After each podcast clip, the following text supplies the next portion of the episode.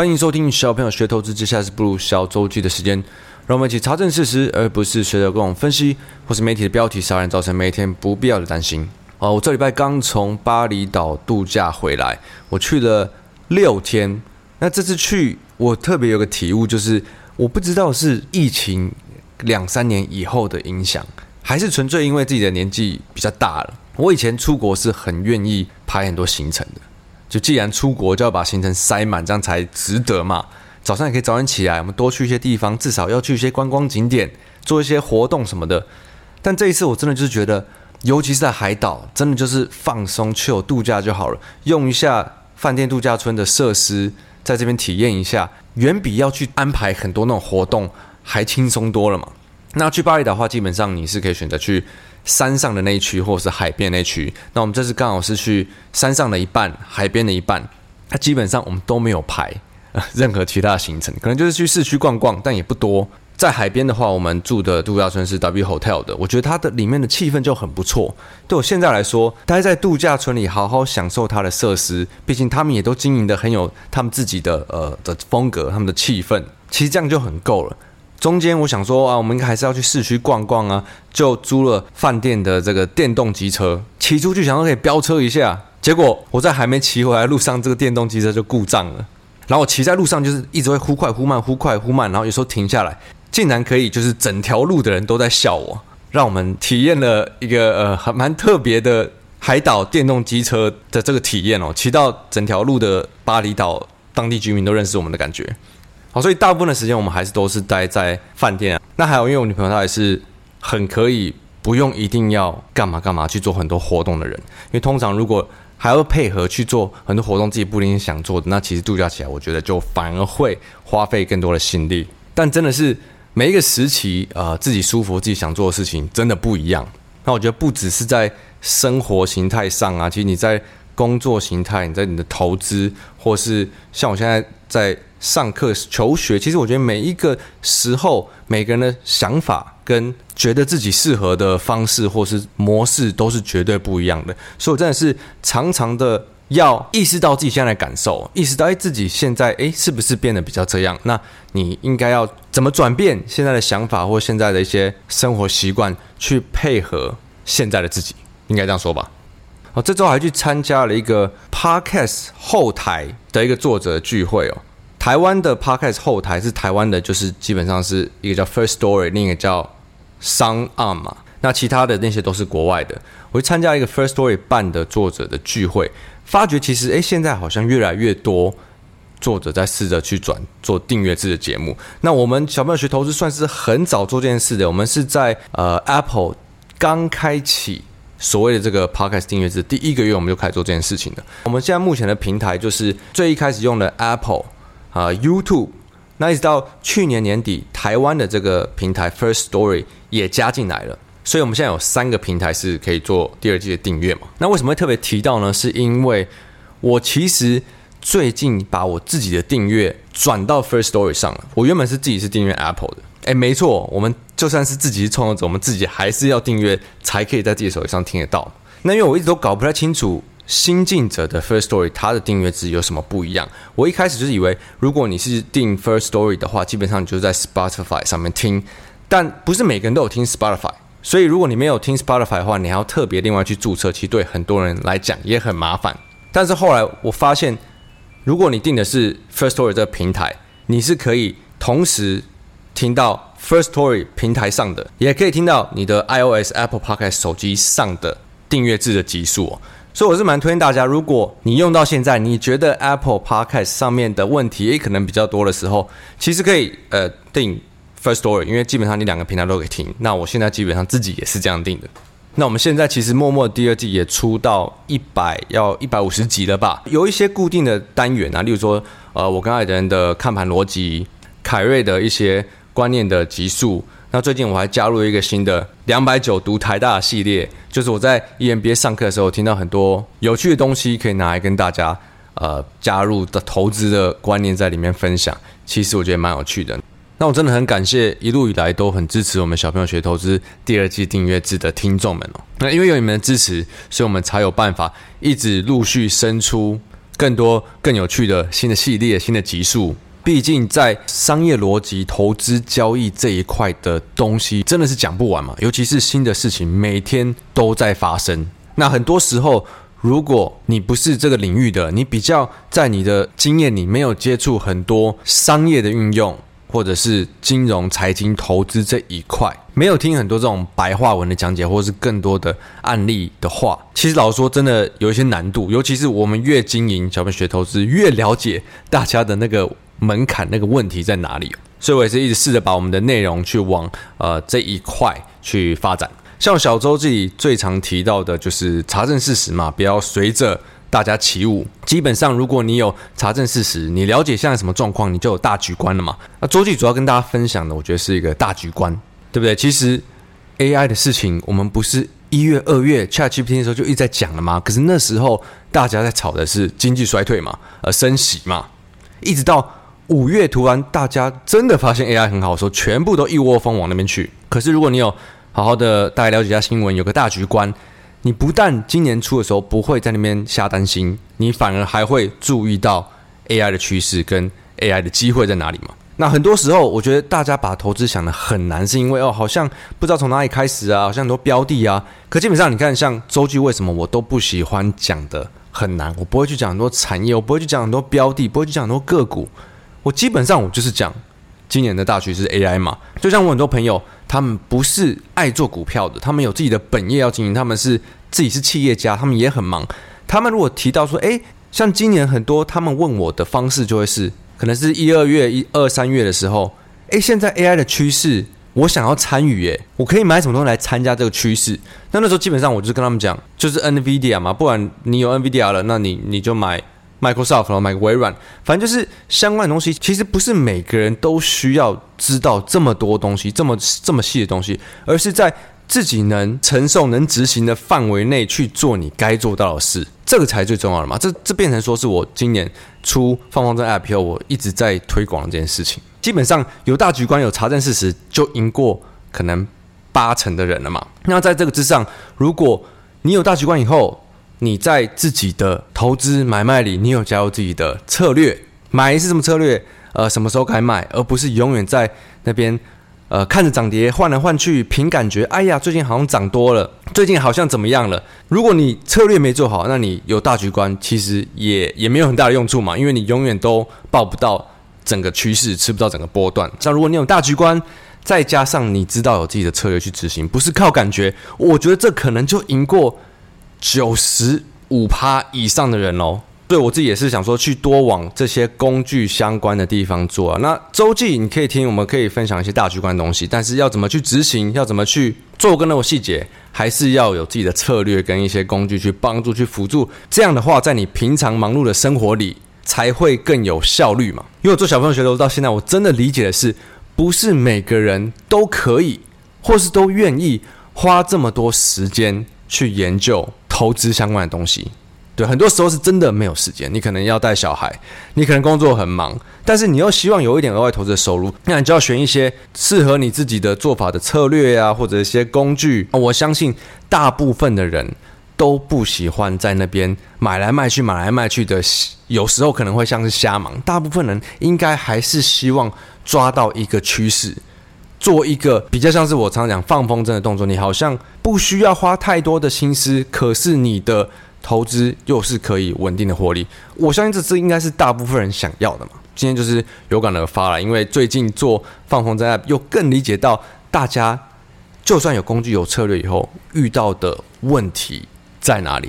那这之后，我希望可以在呃，我有可能固定每个月会开一次直播跟大家分享，那找一两个用户上来分享，因为。这个 app 的设计就是不同的人格嘛，用户才是主角，不是我本身嘛。我的话，我每个策略都是我设计，我都会用啊。但是比较没经验的人，他们怎么去用，怎么去上手，这应该才是我接下来会比较着重的点。好，那我们要进入这周市场的话题吧。好，那我们现在看一下这周呃首要的大事，FED 的利率决定维持大利率，这次没有要升息。可是呢，鲍威尔主席这次暗示。可能降息这件事情要两年后才会发生，并且现在官员在讲的是今年还有可能再升息两次，再升息两码吧。那我也其实有一段时间没有关注呃 FED 这件事情，因为我觉得已经不不是很重要。就是从我们从什么时候开始讲的？呃，第一季就在讲，因为是要进入尾声了嘛，它应该我比较不会在意啦，因为那时候我就一直在看 AI 的东西的嘛。可是这礼拜为什么一定要拿出来讲呢？我觉得有趣的点就来了，大家应该都有发现，自从市场在呃两个礼拜还三个礼拜前开始创新高以后，所有的风向，但基本上我觉得风向应该就指媒体的风向都开始转变了嘛。原本很多在跌的时候，或者在今年初的时候。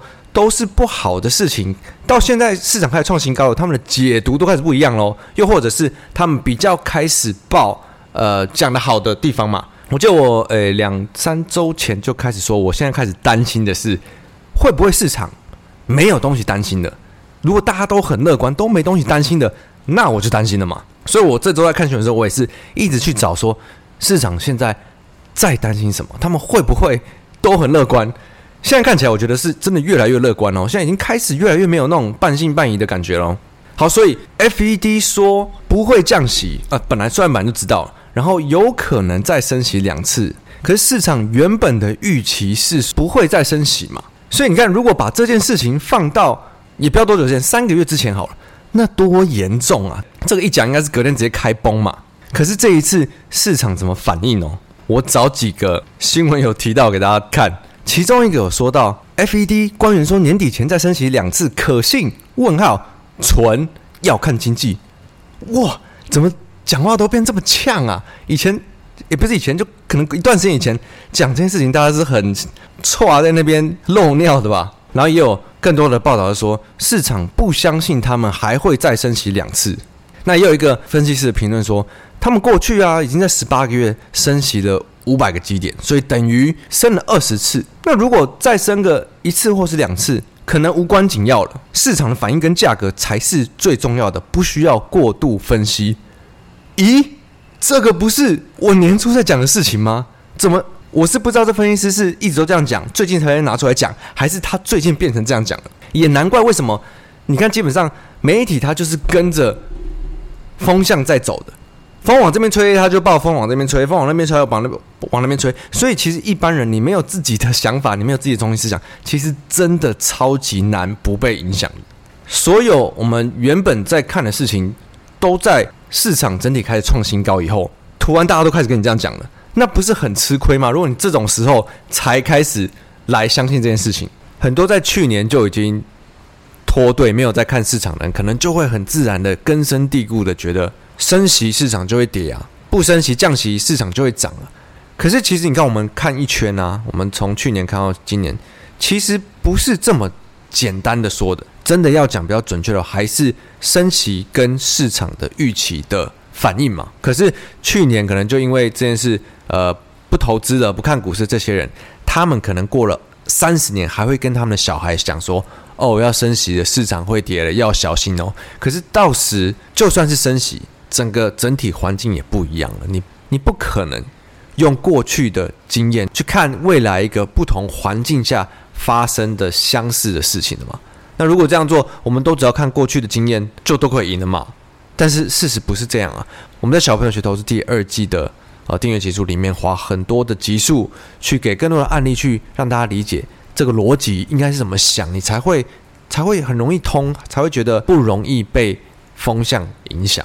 但我自己是觉得啦，FED 包围他们需要做的事就是讲过很多次嘛，管理市场的预期。那这件事情其实超难的，因为市场的预期真的超不受控了。对，他们只要一觉得，哎，有机会，有机会不升息喽，他们就要开始猜要降息了。你一给他们一个一丝丝的希望，他们就开始面预估，哎，这个有可能哪一个月。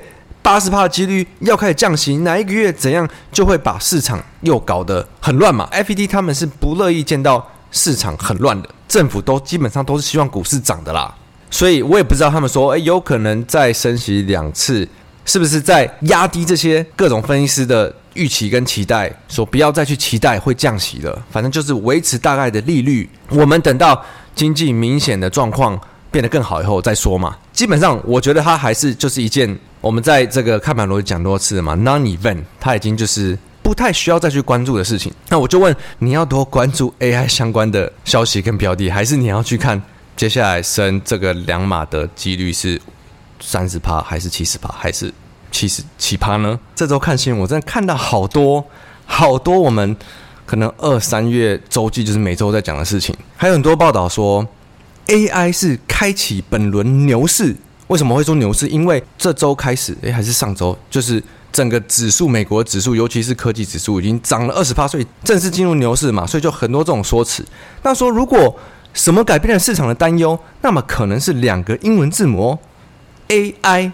哦了，这不是不应该是这一个月的才知道的事情吗？你没有固定在看新闻的话，你会觉得，诶，最近的新闻的风向怎么好像全都变了嘛？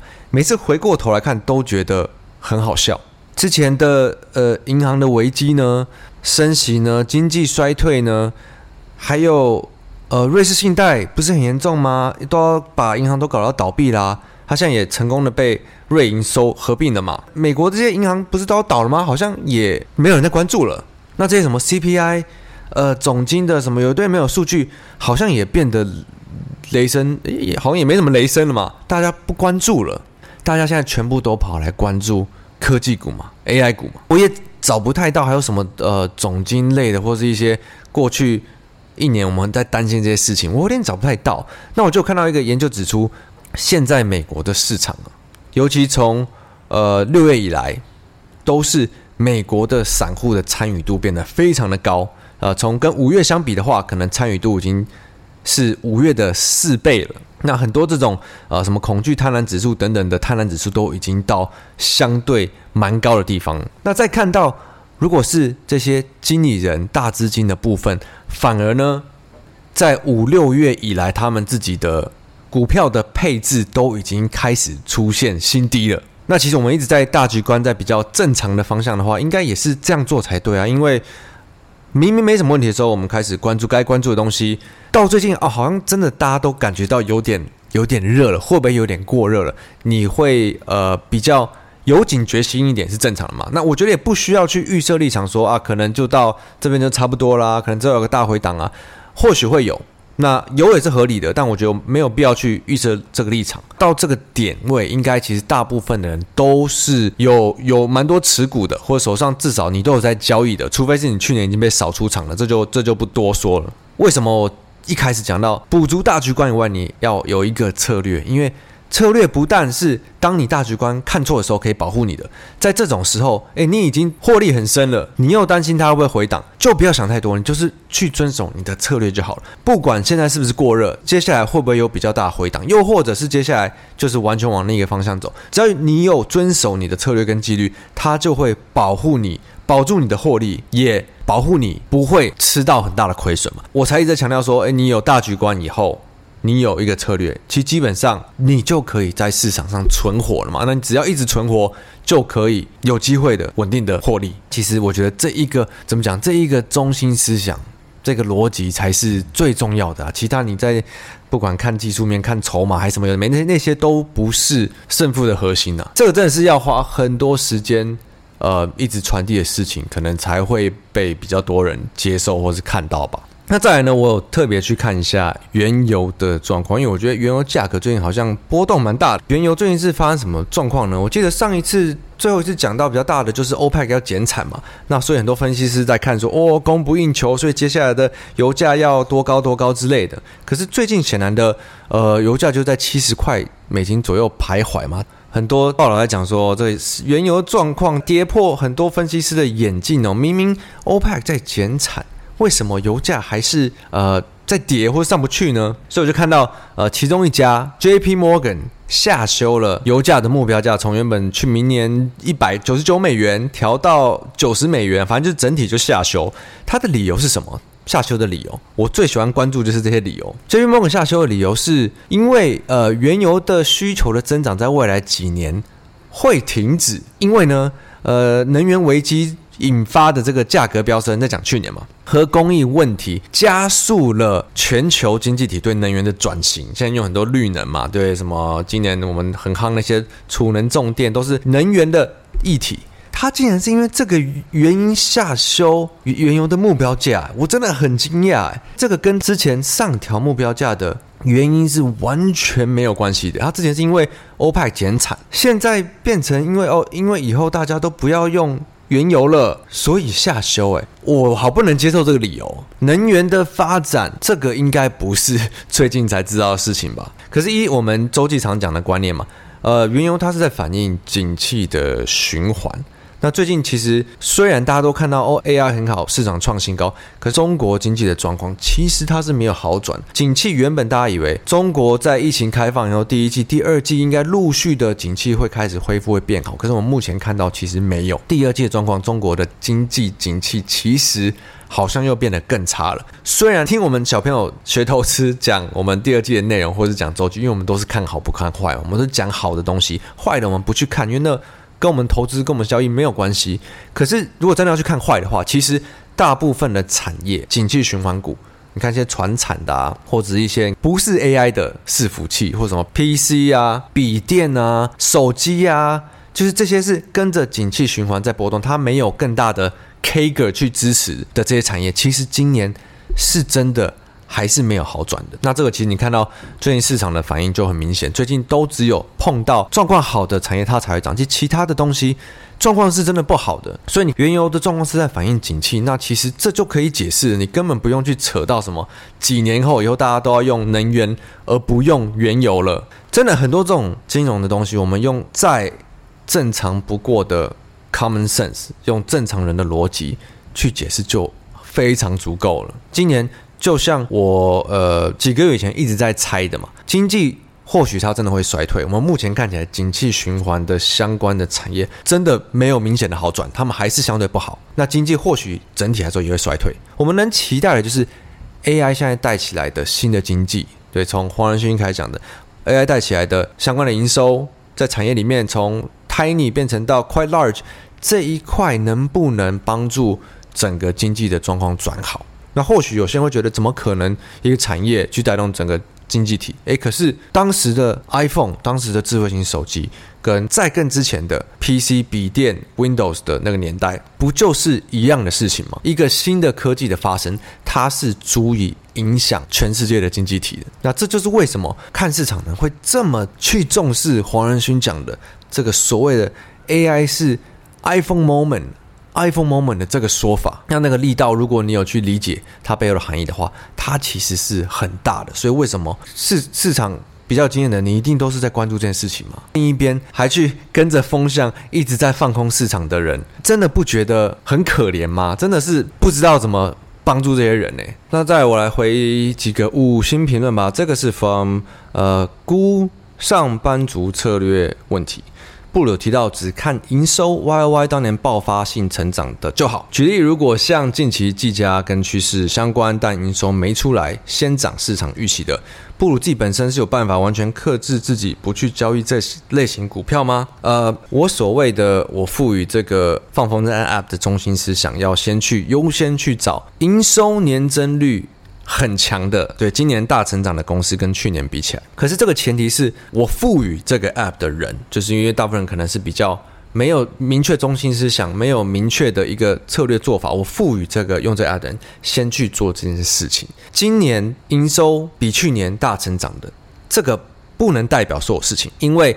有时候考虑到可能是因为去年低基期呀，又或者是某些产业呀。那如果你是大股票，对，你要台积电每年 Y 营收 Y Y 成长三成、四成、五成，对，怎么可能？那这样还得了？所以基本上权值股跟大股票也不适用。权值股、大股票，你如果是一个月营收赚几十亿、几百亿、几千亿的公司，你要它怎么再成长二十趴、三十趴每年这样成长呢？这个之后我会。放更多的 VIP 的文章去解释这件事情。